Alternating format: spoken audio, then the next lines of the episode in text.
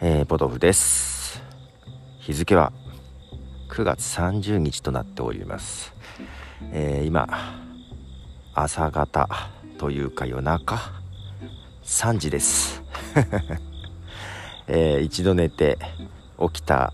ばかりのところです。起きてしばらくですね。あのポッドキャストの日ということでいくつかポッドキャストの日関連のポッドキャスト。いやズバリポッドキャストのポッドキャスト。聞いてましてですね。まあ春さんが配信され今年で5年目ということですよね。5年目のポッドキャストのポッドキャスト、えー、毎年ポッドキャストの日に更新しているポッドキャストですね。に、えー、ゲストが徳松武さんが出て喋ってたのをひとしきり聞いて終わったところです。実は仕事がまだ残ってるんでえー、一寝入りしたのでまた戻って仕事をしたいなと。と昼間の仕事の準備をしなきゃなというのもあるんですがもちろん今日の夜夜10時からインターナショナルポッドキャストデーの方で1時間枠2本枠もらいましたので出てきますがその準備もまあまあそこはまだ準備できてないというか準備しないままにいくと思います。まちょっとお母さんとの連携がどこまでできるか分かんないですけどもまあ1時間なので、えー、まあ、そんなに心配してないなというところはあるんですけども、えー、なんとなくなんだろうな24時間の配信も終ええー、ちょっと自分のうんまあ、振り返りまあまあなぜ24時間配信をやったかとかいうのもあるんですがまあ今まで表向きに喋ってるところと喋ってないところはあります。だから本当はねあのー、20, 20時間ポッドキャストの日に向けてなんか春さんと一緒に何かやりたかったっていうのもあったりとかあと去年とかも記事とかその前とかもかな記事とか書いてた、えー、ポッドキャスと、えー、ねじ巻きラジオかな？の方とかねじ巻きさんとかですね。あとポッドキャストの中の人っていうね、えー、ポッドキャスト最近更新されてないですけどもやられてた中澤さんでしたっけ？ね。そういう方今までそのポッドキャストの日に情報発信されてた方と本当は絡みたかったんです。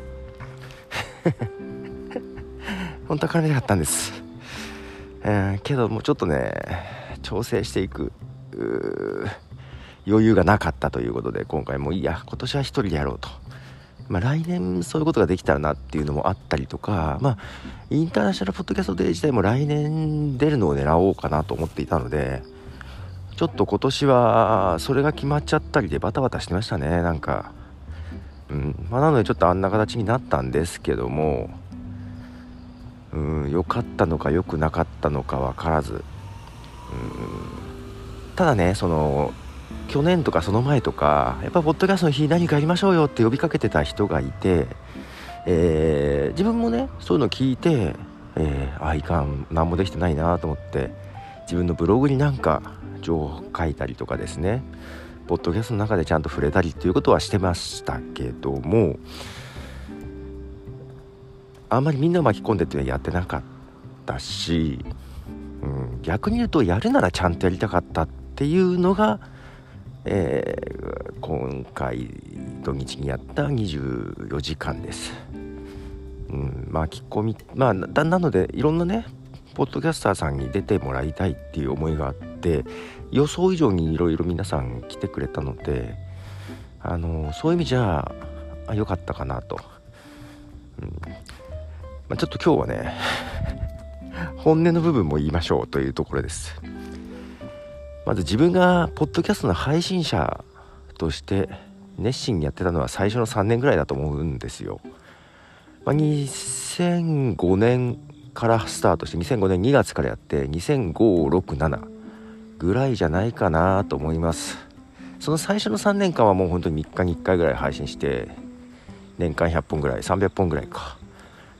ってましたあもちろんねもっとたくさんやってる人もいたと思いますあその時期はいなかったけどもう今でいくともっとねたくさんやってる人いますんで、まあ、ただそのほとんどまだポッドキャストが知られてない時で自分が聞くポッドキャストもうもっと誰か配信してくれないのかっていうぐらい枯渇してましたね。うん、で聞くのがないから配信するっていうとこがありました最初の頃は。うん、でまあまあどっかで話してますけどもともと自分がラジオが好きでラジオがやりたくてとか声で情報発信したくてとかそういうわけで始めたわけじゃなくって、えー、奥さんのためにね仕組みを調べてやり方を調べたけども奥さんがやっぱりやめようかなっていうふうになった時にですね、まあ、せっかく調べたんでもったいないからやろうかなってぐらいで始めたんですモチベーションとしてはね最初の。最初のモチベーションはそうだったんですけどもやってみたらあ意外と俺これ？得意かもっていうのは得意かもじゃないな。喋りは苦手意識はすごいあったんだよな。けどなんだろう。音楽はやってたんでうん。そのミキサーとかそういうので、まあ、デモテープ使っ作ったりとかもしてたんで音を重ねたりね。バンドで演奏して。うん。だからそういうまあ、最初何だったかな。 Audacity でもやってたけど、まあ、 GarageBand と Audacity を併用してやってましたけども GarageBand をちゃんと使ってはいなかったんだけどそうアナログのその MTR という カセットテープで 音をミックスさせるやつでミキサーね。とかそういうのを使ってたんでなんとなくやりたいことはわかると、うん、で自分ボーカルもやってたことあったのでその録音した自分の声がなんか嫌だっていうのも通り越してはいまして。デモテープとか作ってたんでまあその時にね自分の声うわっていうのは経験してて、まあ、だからそこすんなりは入れたんですよ。でやっていくうちには喋り方よと思いながらね配信をしていて。最初の頃は本当だから誰もいないというか、えー、自分知ってる中で2人ぐらいかな。ポッドキャスト自分より先にやってたのは。まあただねあのインターネットラジオとかねそれこそ何だろクリラジさんとか福岡の陳さんとかはインターネットのラジオをやっていて後にポッドキャストに入ってきた人とかいるのでそういう方ではもうあとはそうか。名古屋でいうとヒゲフレディさんとかか。だからもう別にね喋ってる人はいたのでネット上でね、うん、だからそこまで先駆者ってつもりはなくただたまたま配信した始めたきっかけがポッドキャストっていう仕組みが出てきたばっかだったんで、まあ、たまたまやった感じ。けどやってみたらすごい面白くてそのインターネットラジオみたいに生配信とは違って自分で編集できる、まあ、その辺であだったらどうせやるなら音楽流したいとかなんかその辺とかもあってね、まあ、そういうこと喋ってましたよ。ポッドキャストのことを喋ったり著作権のこと喋ったり、えー、Mac とか iPod のこと喋ったりみたいなね、あ、自分の好きなことを適当に喋ってるっていう感じでやってまして。ただその3年ぐらいである意味自分が聞きたいポッドキャストが少ないからやってたという部分もあったので、まあ、増えてきた徐々に聞く方が メインになってきてああ別に俺喋んなくてもいいかなって思った時があったりしたんですよね多分。加えて転職したんですよ。転職もねいやこれがね大きかったな。まあその転職前にもアップルスターとかでポッドキャストのイベントとかやらせていただいたり定期的にセミナーやらせていただいたりとかしていい時代でしたね、うん。あ、そういうのも含め、まあ、この間のマイクアップオブティーで取材をした井上美香さんが取材にして来てくれたりとかね日経トレンディだったかなのものであったりとか、まあ、それこそマックピーポーって雑誌に載せてもらったりポッドキャスト関連本2冊ぐらい出たやつにも載せてもらったりとかねほんとその頃は一生懸命やってたつもりでもないかな。仕事の方 仕事の片隅というか片隅じゃないな、えー、仕事の合間にね やってた感じだからそこまでじゃないけどもただどっかでプツリと切れた感じはあるんだよね。イベントとか結構いろいろやったけども世間的にはその動画が後から 出てきて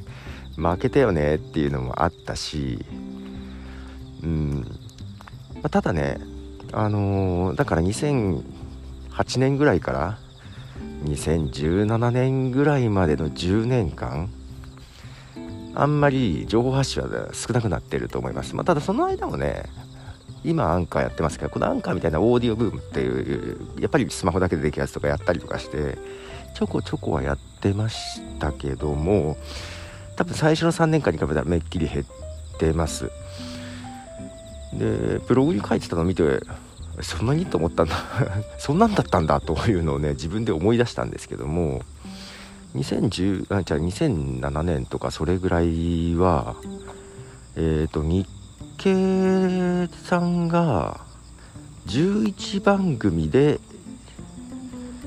20万ダウンロード。でアメリカの BBC が、えー、その場合の20番組ぐらいでやっぱり倍の40万ダウンロードだったかな？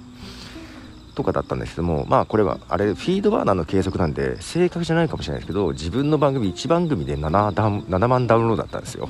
1ヶ月。1番組で7万ってすごくないですか？今思えば。まあその時はだから番組が少なかったんですよ。だって iTunes ストア日本で日本で始まった時はもっとあれか。アメリカで初めてポッドキャストが入った時に日本そうカテゴリーで日本っていうのがあったんですね。インターインターナショナルじゃないな。そう国別のカテゴリーがあって日本ってとこ2番組しかなかったんですよ。そりゃ集中するじゃないですか。まあそれも2番組の中で自分は喋ってる。もう1番組はね音楽流してるだけだったんですよ。喋ってなかったんですよ。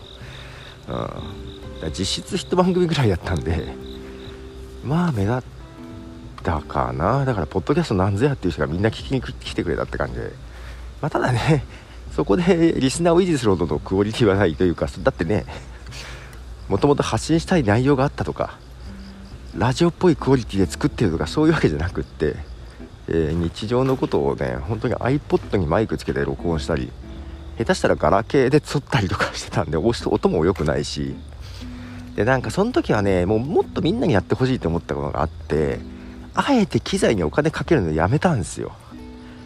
なんか下手にそこでかけちゃうとあやっぱそういうのがいるのねっていう参入障壁になるじゃないですか。いやいやいや無料でもこれぐらいまではできますよ。何もお金かけなくてもこれぐらいまでできますよっていう体でやっておりましたね。うん。そう。でそれが3年ぐらいなんだけどでそこから発信は減ったんですけども実はこれあんま言ってないですけども裏方に回ってましたね。うん、うん。人の発信するそのサーバー構築みたいなところのお手伝いをしてました。だからそれこそ延べでいくとどれぐらいなんだろう。30番組ぐらいの発信するサーバーを作ってまして。まあ今でも継続してる部分もちょっとあったりします。あとそれこそ発信代行ですね。編集は他の人にお願いしてたかな。うん。その辺の裏方をやってました。うん、で、えっ、ー、と、その中で、だからビジネスとしてはやっていて、うん、だからもともと多分自分がそんなに出たいってタイプじゃないんだよね。うん、多分裏方で全然十分満足で、うん、やってたんですけど、だ2019年か。少しそのビジネスの方でも表に出たんですよ。表に出てお客さんのところの接触行ったり、えー、それこそラジオ局みたいなところの媒体とかオーディオブック .jp さんにもお邪魔したりとかしたかな。なんかそういう表側の動きをしつつ、まあ、ビジネス目的として3人でえー、新しいポッドキャストだったり、まあ、3人っていうフォーマットやったことなかったんでね2人もゲストを迎えてはありますけどレギュラーで2人っていうのもないんで自分一人喋りずっとやってきたんで一人喋り以外をやってっていうのが去年があったんだけどそれは結局最終的には1年間だけのプロジェクトになりましたね。その前の4月から1年だから3月今年の3月で終わった感じ。でした、まあ、それがビジネスとして表に出たんですけど、まあ、その3月で終わりっていうのが決まった時ですよね。うんだからそれが去年の年末か今年の1月とかそんなもんだったんだったかな。まあそこで表に出るまともに元も表に出るっていうのをやってふと空いちゃったのでで自分のマイカップオブティーをねシーズン2って形でリニューアルしてちょっとやりだしてたんですけどまあそれとは別に1個空いたなーという思いがあって実はそこからねちょっと他の人をもう一回聞いてみようかなとちょっとあんまり新規の開拓とかもしてなかったんですけども、ま、全然それでも聞くのが十分にあったんでね。いやずっと聞いてはいたんですよだからその間もね、うん、人のやつは。ずっと聞いていて、まあ、聞いてて満足した部分もあったんですよね、まあ、こんだけあれば自分喋らなくてもいいやと。別に自分そんな喋ることないしと。ねもともと喋りたくて喋ってたわけじゃないんでいいやと思って。まあまあ まあそういう割にはこう一人で喋ろうと思っていくらでも喋れるんですけど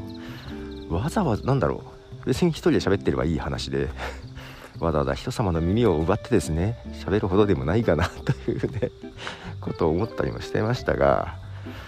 まあただその今年もうちょっとなんかいろいろ聞いてみようかなと思って聞いてみてそれこそですねポッドキャスター、まあ、ちょうどコロナとかもあったけどねポッドキャスターのズーム飲みとかね そうちょっと24時間の方にも出てもらったあやほさんあのリスナーの方ですよね。のなんかズーム飲みポッドキャスターの人とみたいなところもあってだそういうのをなんだろう別にもともと積極的に出てくタイプじゃないんでただちょっと入ってみようかなと思って。参加してみたり。うん、で24時間のちょっと前にも農家の種のつるちゃんがツイッターで書いてたやつでポッドキャスターのこと喋りたいみたいなやつに入ってみたりもうそこでもほぼほぼほぼ皆さん初めましてみたいな感じでしたけどちょっと今年いろいろ積極的っていうほどでもないけどまあ今までほら自分で配信した後はひっそりと裏方の作業だけしていて特に他のポッドキャスターさんと大きく絡むこともなく、うん、聞いてはいるけど別にそこにコメントを出すわけでもなくお便りを送るわけでもなく ひたすら裏方作業で配信システムを作ったりぐらいな、ね、感じでやってたんですが、まあ、ちょっと一つ自分の番組が終わるっていう時のなんか多分そこで喪失感もあったんだね。3人番組でうんと、一応どういう風にしていくかっていう仕切りもやっててでそれこそ最初は脚原稿も書いたりとか、ね、構成作家的なこともやってうーんまあ期間限定っていうかねまあ長続きはしないなっていうのは最初からちょっと思ってました、うん、これは一時的なものだなと思ってました。ただ1年もうちょっとできると思ったけどなと思うね。なんかもう23年はやれるかなと思ってたんで、ね、ああなんか思ったより早く終わっちゃったなっていうのもあってね。多分その喪失感からいろいろ聞きながらなんか次にやりたいものを探してたところはあったのかな。でその情報収集もあるしちょっと他のなんだろう普段接点になるポッドキャスター以外の人の話も聞きたいな的なところもあっていろいろ聞いたり、もうなんか億劫億劫な部分はあるけどちょっとそういうズーム飲みとか参加してみんなどう思ってやってんだろうっていうのを聞こうかなとかいろいろ聞いてるうちにああ自分が一生懸命やってた最初の3年間ぐらいの思いと近いものあるなと思って思い出したり。で実は24時間配信をやるきっかけはあれですよ。7月に行ったなんであの時カフェですかね。うん。でその時に、まあ、名古屋に来るので来ないですかって声かけてくれたのがマーヤさん、まあ、これも24時間の最後の方出てもらいましたけどもマーヤさんでで徳松さんも20、ね、なんだと時カフェの徳松武さんも最後の方出てもらいましたがいや最後の方にあの方たち入って、まあ、ちょっと正直良かったかなというのは、まあ、そういう意味ではマーヤさんですよ。マーヤさんきっかけですこの24時間が始まったのは。何て言うんでしょうね。ちょっとなんであの時カフェも知ってたけど行ってなかったんで行くきっかけをもらって行ってああなんかまだポッドキャストってみんなこういう風にやってるんだとかなんかみんな一生懸命やってるなとかあやっぱポッドキャストやってる人たち面白いなとかあポッドキャストってなんかまだ面白いなというふうに思わせてくれたんですよね。でその時にいや前々からポッドキャストインターナショナルポッドキャストでは知っててもちろん23年ずっと知っててうんと日本ないなってずっと思ってて日本でも24時間誰かやんないかなってずっと思ってたんです、うん、やってくれたら見るのになっていう風に思ってたんですよ。全然自分がやるつもりじゃなくって誰かやってくれたらいいのになってずっと思ってました。あそもそもあれです。あのインターナショナルポッドキャストでに誰か出てくれればいいのにと思ってました。でその3人でやってたやつでもえーと、ポッドキャストの日インターナショナルポッドキャストデーを紹介したんですね3人の中で。うーんただそれもね他の2人もポッドキャストは聞く聞いたり配信はしてるんですけどまあポッドキャストの日のこと知らないんですよね。うん。まあそんなもんかと、まあ、紹介してえ来年この番組で出ようとよって話にはなったけどうんけど知らないんだとかいう風な思いがあって。けどそのなんであの時カフェに行った時とかはポッドキャストの日についてももちろん知ってたりしてて椿ライドさんとかがねあそれならハルさんがこういうこと毎年やってますよみたいなことを言ってきてあそうだよね。やっぱりポッドキャスト好きなら知ってるよね。っていうのね。なんかそういうのもあってうーんやっぱり誰か出てくんないかなと思ったけどまあ誰かって言っててもダメか。だから自分が出るとしたらどうしたらいいんだろうっていうのをちょっと考えたんですよ。でああそうだ。なんか今回いろんなもっと面白いポッドキャストやってる人知ったしもちろん古くから知ってるポッドキャストやってる人もいるしうんなんか自分あえていろんなクラスターに顔出したりしてたんでなんかいろんなジャンルの人とかが集めて日本でできるかもなってふと思ったんですよね。だからもともとは24時間配信やっぱりアメリカのように1時間枠ぐらいで区切って国内で回していくっていうのをやってみたいなと思ったんですよね。うん。それで最初やろうと思いました。うん。ただそこでねじゃあ誰に声かけるっていうとこですごく迷ったんですよ。正直なとこ言うと。うんなんかさいや本当はねそれこそそのずっとポッドキャストの日に上半してたハルさんであったりとかねじまきラジオさんとかそういう方に声かけたい部分もあったんですけどなんかさ自分はだから表に出てなかっただけで裏方の仕事はずっとしてたんだけどやっぱ表立って動いてなかったんでその去年まで表で立ってさポッドキャストの日みんな何かやりましょうよ盛り上げましょうよって言っている人たちになんかこういう枠作るんで出ませんか？っていうのもなんか出しゃばってるよねというのがさ。俺反対だったら嫌なもんだって。と思ってさ。なんか違うなと思ってさ。うんだでじゃあ自分の声かけやすい古くからの付き合いのポッドキャスターに声かけるか。そういう方たちも出ていただきたいけどけどそれもなあというとこと、まあ、大きいところはあれだな。なんか一番出てほしいヒゲフレディさんが今ちょっとポッドキャストを休んでるとかねそういうのもあってなんだろうポッドキャストの日ってなんかお祭りだからも前向きななんか手放して楽しみたいっていうところがあるんだけどなんかいろんななんか考えちゃったね。でそのテンションで24枠。まあまあまあ。頭とお尻はねなんかちょっとキックオフ的なものとエンディングでやるとして、まあ、20人ぐらい20番組ぐらい選んで声かけて調整してとかやんなきゃいけないじゃないですか。で時間も夜中になったりとかいやこの人はこの時間枠じゃなくてこっちがいいかなとか調整とかね。これ結構な作業だぞと思って。で一回やっちゃえばなんか賛同も得られやすいけどまあこれからやる。で意外と本国のインターナショナルポッドキャストで知られてなかったりもするから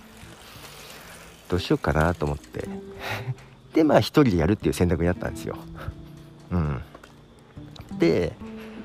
まあ、当初の自分の感じとしては今こう話してるようなこんな話とかその自分が始めた頃の話とかやっぱ著作権についていろいろ悩んだ話とか Apple Store でやったイベントの話とかをアーティストといろんなつながりができた話とかいま、うん、だに海外のアーティストからメールが来る話とか、まあ、結構そういうのをねいくらでも話すことはあるんで一人で話していこうかなと。で途中何人かゲストは呼んでとか電話をかけてとかも考えたけどあんな数皆さん参加してくれると思わなかったんでただ当日って本当当日変えちゃおうかなと思ったんだよね。いろいろそう考えてたんだけどもう一人で別に24時間喋り倒す全然自信はあったしできるかなと思ってたんだけどなんかふとつまんないなと思って。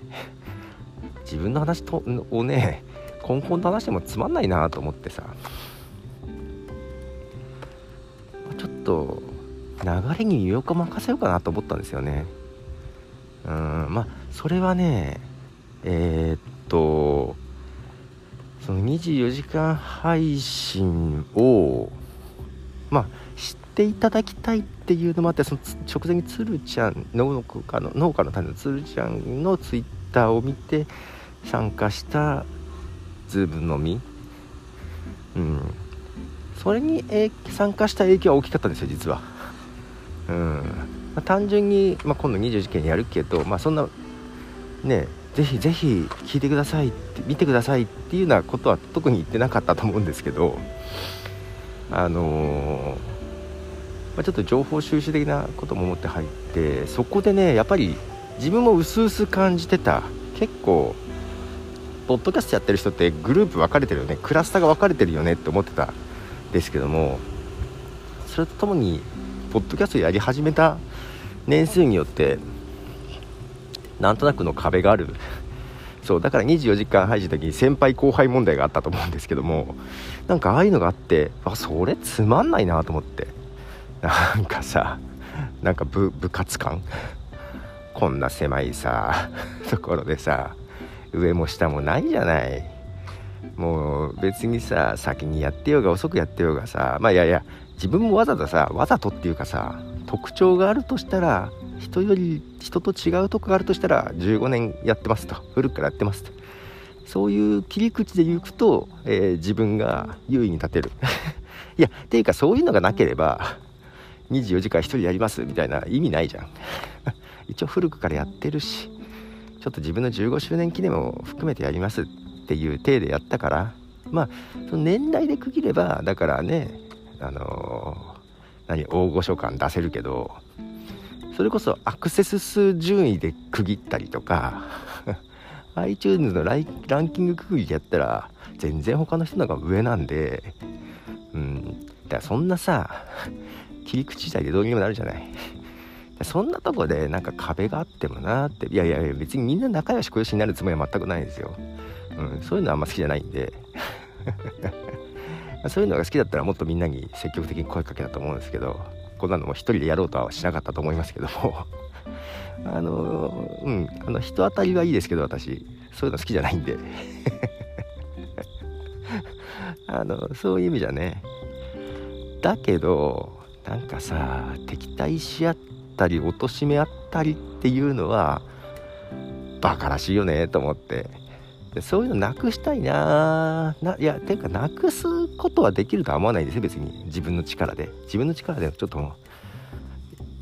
う仲良くやれよっていうのもおかしな話じゃん。いや、ね、冗談で教会作ったらみたいなの出てきたけどそういうのもねというのもあるから。ただなんだろう普段接触がないところでの人となんとなく接触ができてなんとなくやり取りが始まるっていうのが少しでもできればいいなっていう。いやそういう意味じゃその目的はねちょっとだけは達したと思うんですよ。ただやっぱり全然、うん、もしかしたらちらっと見てくれたかもしれないんだけど、うん、もっと違うクラスターもあるよねっていうのはあってさ。うんだから自分の中で、えー、2つ3つ違うクラスターはつなげれたかなと思うけど感覚的にはあそれこそ1020はあるよねクラスターと。1020のうち2つ3つつなげた感じかなというとこなんでまあそれが今自分の限界なのかもしれないけどもうそういう意味でもうちょっとできたかな。もうちょっと頑張って声かけなきゃいけなかったかなとか思ったりはしつつ、まあ、ただね、うんと、今回こういうのやったりとかインターナショナルポッドキャストデーってある程度さうんと知らない人でもあそんなのがあったんだっていうのはさあるとなので、まあ、今回やったっていうことが一つね重要かなというのとそれこそ他のなんだろうポッドキャストっていうのなんとなく知ってるけどあんまり積極的じゃないですよみたいな人とか、えー、それこそラジオ局の人とかそういうとこにも今度こういうのがあってみたいなちょっとそういう宣伝はしてたりもします。うん。で今回なんかアップルのポッドキャスト担当の方もなんか見てくれてるような感じもありますし、まあ、そういう意味では情報発信として、うん、特に積極的には絡んでこないけどもなんとなく気にしている方々もいるかなっていうのも含めると、うん、少し接点は増やせたのかなというねところはありますけどね。ということでねうん、で24時間配信はだから途中であの本国のが決まったじゃない？だから本来の目的は今年日本でも24時間、まあ、やってみたいっていうのはちょっとあったけどやってみて次年度本国に誰か出てくれればなっていう思いはあったんですよ。それが自分が出るきっかけがちょっとあったんであーなんか24時間やる必要なかったなっていうのはちょっと思ったりもしたんで、まあ、そういう意味でなんだろうなそこで24時間情報発信をしっかりしなきゃいけないっていうのも取れたんですよね。まあ、それはもう本当に24時間かけて9月30日の宣伝できればいいやっていうちょっと思いになって変わったんですよ。なのでいろんな人が出てきて、うん。まあ、24時間やりきって、えー、なんだろうまだやってるみたいなとことかあ寝てないでやってるんだとかさバカなことしてるなーっていうのでもいいからなんとなく興味を持ってもらって9月30日につなげれればいいかなというのもあったんでいろんな人が本当出てくれてもうあれほとんど飛び入りですかね。もう前日とか前日じゃねえな。もうほとんど当日に近いですよ。当日出れますか？まあだからアンケートでね アンケートも作るの遅かったでしょ？ちょっとねどっかでね迷いがあったんですよ。でアンケートにまあそのゲスト出れる時間帯を聞いたりとかしてたんでアンケートが確認できたのが当日だったんでだから当日アンケート見ながらあ今なら大丈夫かな？みたいな感じで、だからその当日配信前の人もいましたけど配信中に今から出れたりしますかみたいな。今電話していいですかみたいなね。だから本当あれは突発的な全部アドリブです。もうインプロビゼーションですよ。ジャズですよ。そういう意味ではどうなるか私が一番どうなるかわからなかった 展開が。面白かったです。で徳増さん最後の方出てきてそこは困ったけどねあどうやってまとめればいいんだろうと思って。つかみどころのない人だと思って。でただそれ今日だからポッドキャストのポッドキャストで徳松さんが出て一応一通り話しててあーなんか少し思うところもあり。でちょっとねあのその24時間の配信でも今後のことを少し相談乗ってくださいよみたいな感じもあったんですけど実際ちょっとなんかやってみようかなと思ってますでただいやこういうのが悪いからこう直した方がいいとか、えー、こうした方がいいとか、えー、カフェの経営こうした方がいいとかあんまりそんなに言うつもりはない。うん、いや、むしろ本人がやる気になってくる。いや、多分ね、押し付けられても嫌だろうなと思ってて。押し付けられたくない人かなと思ってるんですよ。あの、カフェの食事メニューの構成を見たら思うんですけど、やりたくないものはやらないぐらいな感じの人かなと思ってるから、あのそういう意味ではもうこっちの一方的な思いこうだろうなとは思っても押し付けるつもりは全くないっていうか、うん、多分いやそれ押し付けてやってもらっても失敗するなと思ってるんですで本人が納得してやんないと絶対失敗すると思ってていやいやいやむしろ本人が楽しまないとダメだなと思ってて。あの楽しんでる人に人集まってくると思うのでそういう意味じゃああれ楽しみきれてないなこの人って思いはあるんですよ。だからもうちょっと振り切って楽しんだらもっと人集まってくんじゃないかなっていうのが思ってるところでえっ、と話してだ直接話したのが本当あの24時間が初めてなんであいやいやそんなことないか。カフェで少し話したけど。いやけどカフェでがっつり話してないからね。うん。本当にちゃんと話したのはその24時間の時で。うーんなんだろうな。その時に聞いた印象でいくとなんだろう。自分がポッドキャスターとしてポッドキャストだけ食べていきたい。その時はむしろカフェなしでポッドキャスト1本で食えるなら食っていきたいっていうところもあるのを感じたからいやだからねうんカフェの運営安定しなさいっていうのもちょっと違うんだよな。うん。いやむしろポッドキャストで稼げればその余力でカフェやればいいじゃんというふうには思っていて多分本人はそうしたいんじゃないかなと思っていて、まあ、分かんないですよ。これまだ今の予想でもうちょっと話聞かないと分かんないんだけどうん。でいくとそのポッドキャスターとしてやっぱり悩んで迷っている部分がうん感じたらちょっと面白くないよもうちょっと振り切れないといけないよなっていうところとそのポ自分がポッドキャスターで食べていきたいとか、うん、もっとこうみんなでつながって何かやりたいとかいう思いはその時は聞き出せたけどそれって自分中心徳松さん中心の欲求で周りを巻き込むには弱いな周りから共感得るには弱いなと思ったんですよね。ただだからもっとそのなんだろうな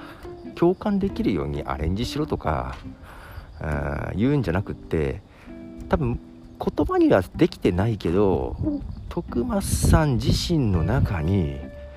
もうちょっと思いがあるはずだのだろうなと思っててなぜこういうことをやってるのかとか、うん、なぜちょっとリアル店舗を作ってやろうとしたのかとかちょっと聞いてる部分はもちろんあるけどももうちょっと人が共感できる打ち出し方を見つけるにはもうちょっと根本的なところを聞かないとダメかなと。でそういうものじゃないと本人も納得しないし納得しないまま発信はしたら意味ないと思ってるんで。まあそういう意味で今度話聞きに行こうかなとは思ってますよ。今度って言ってもいつになるだろう。とりあえず今日夜のポッドキャストの日は終わんないとね。けどあんまり先にしちゃうとまたねこっちの気分も冷めちゃうんで。と思っていましたら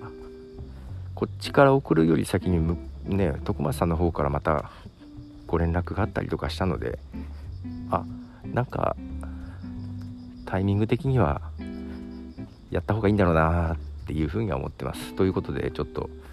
今後だから今日まだ聞いてない人は、ポッドキャストのポッドキャスト、徳松さん喋ってるんで、聞いてあげてください。で、そう、今後、ちょっとなんかやろうかな。だからね、その、前々からポッドキャストもっと知名度上げたいよねっていう話もちょっと聞いているんだけど、まあ、みんな言うんだけど個人的には別にどうどうでもいいって言ったら変だな。自分結構満足してるんですよ別に。このままあの広まんなくてもいいとは思ってるんです。ただ別に広まってもいいんですよ。今のままでもいいし広まるなら広まるでもいいしどっちでもいいなって思っていて。そんな人がそんな24時間とかやんなよって感じですけど。まあまあただねあの広めたい立場が狭い立場というかね肩身が狭いからもっと知名度上げたいっていう人は結構な数いるなっていうのは思ってます。でビジネスやってる人はやっぱりマーケットを増やしたいっていうのもあるので、まあ、増やしたいっていう人は多いのは知ってます、まあ、なので自分ではそこまで必要と思ってないけどまあ、自分が何かすることで賑やかしになるならやってもいいよぐらいのスタンスな ので申し訳ないけど、まあ、だから24時間とかやったけど、うん、まあまあそれでみんなが喜んでくれればいいやと。俺はどっちでもいいんだっていう感じはあるんです。で、まあ、知名度上げるって言ってもさどれぐらい上げればいいのってなんじゃない？うん。いや例えばラジオは圧倒的な知名度あるでしょ？ねポッドキャストに比べたら。テレビより先にあったし。ラジオっていうのを知らないっていう人はいない。だからポッドキャストのことをラジオっていう人もいるんだけどじゃあラジオ儲かってるかっていうと儲かってないんですよ。だからポッドキャストも知名度上がっても別に儲かんないしねっていうふうに思ってるんです。まあそういう意味で無理に別に上げなくてもなとは思ってるんだけどただ知名度上げたいと言うとどれぐらい上げればいいのっていう指針がないとなんかどうしようかなと思ってたんですけど例えば YouTube だったら YouTuber っていう職業があるじゃないですか。でまあ小学生の人気職業のランキングに入る必要はないと思ってるんだけどただ一人でもポッドキャストでポッドキャスターとして職業としてやってるっていう人がいればああそれだとだいぶ知名度上がるんだろうなという一つの指針になるかなと思ったんですよ。まあ、ただポッドキャストだけで食ってる企業は知ってるので、うん、そこに所属したので うん、まあそれはもうプロデュース制作もちろん、えー、パーソナリティもしてるんですけど総合的にポッドキャストの事業だけで、えー、成り立ってる企業もう10年以上成り立ってる企業があるのでそういう意味では職業としてのポッドキャストっていうのはあるんです。ただポッドキャスターとしてはないかな。ただ YouTuber もね YouTube 配信だけで生活が成り立ってるかというと別にそれだけじゃない。まあそれだけでもでなれる生活できるだけの収入はあるとは思うんだけど実際はいろいろやってるからね。あれなんだけど。まあただ一つ職業としてうん。っていうのは手だなと思ってはいてただそれは俺がなりたいわけじゃないと。うん、自分は別にそこを なりたいわけじゃないしこのおっさんがなっても夢がないなと思っててまあだから30代とかがおすね若者とは思わないけどまあ自分よりただ若い世代の人たちがなってくんないとなっていう時にじゃあなりたいっていう人をそうした方がいいじゃん。という意味では、まあ、徳松さんは適任なのかもねと思っていつつただどうなのかな。あのコメディ部門って私あんまり得意じゃないので。普段もそんなにメインで聞く部分じゃないので、うん、その辺私との相性もあるからどうなるか分かんないです。どうなるか分かんない、えー、まあまあまあうまくはまればやっていけるかな、うん、まあ話だけ聞いて終わるかもしれない。まあその辺まあアドリブですよね。うん。なんて思って、まあ、そういう意味では24時間やってまあ一つある程度目的も達したしまあその中でちょっと次にやりたいことも少し出てきたし良かったかなと思いながら今日のポッドキャストの日22時からの配信。えー、で「ハッシュタグポッドキャスト」でみんな投稿してくださいと言ったけどまあどこまで、まあ、トレンド入りするかどうかはちょっとね自信がないです。正直。うんまあ、自信がないけど、まあ、トレンド入りしなかったらしなかったで、まあそ、その今そんなもんなんだっていうのも分かるしいいかなと思っていて。トレンド入りしたなら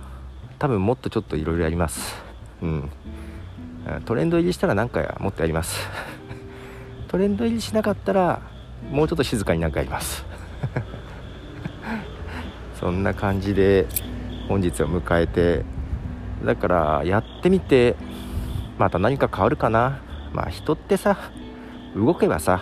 なんか変わるから、うんまあ、失敗するっていうのも含めて動けばなんか動くし動かなきゃそういうチャンスも転がってこないし、うん、あちょっとどうなるか